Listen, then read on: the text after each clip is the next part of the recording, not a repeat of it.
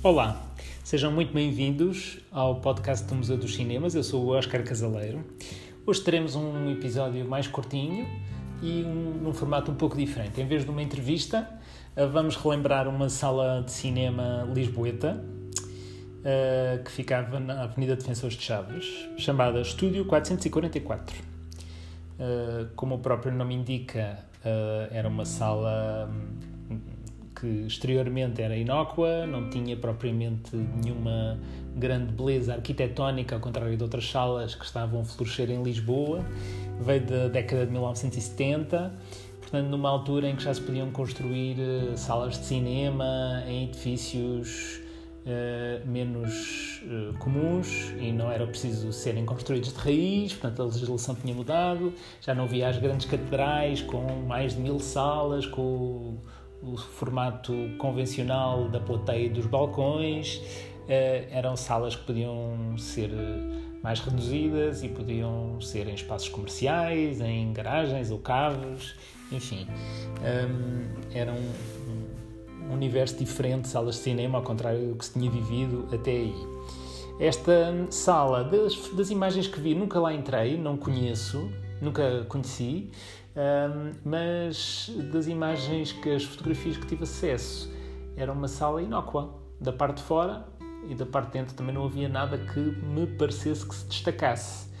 Um, Lembro-me de quando era mais novito e ver o cartaz dos cinemas, de, de imaginar as relações entre o Cine Estúdio 444 e o Cine Estúdio 222 imaginava que aquilo deveria ter sido da mesma família e depois houve partilhas, o mais novo ficou com a sala mais pequena, a 222, o mais velho com a 444 e eu próprio já imaginava ali histórias do Arco da Velha entre os proprietários rivais de uma sala e da outra.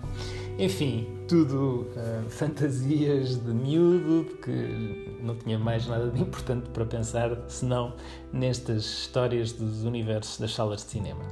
Mas a propósito ainda de, do Estúdio 444, um, vou partilhar convosco aqui uma, uma referência curiosa que aparece num romance do João Tordo, chamado Felicidade. Um, é um romance de 2020 e há aqui um trecho que fala especificamente do Estúdio 444, onde o, o protagonista e a protagonista tiveram o seu primeiro encontro.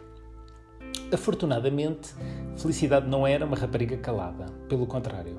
Falou o caminho todo até ao Estúdio 444, uma sala de cinema recente que por vezes exibia filmes fora do circuito mais comercial.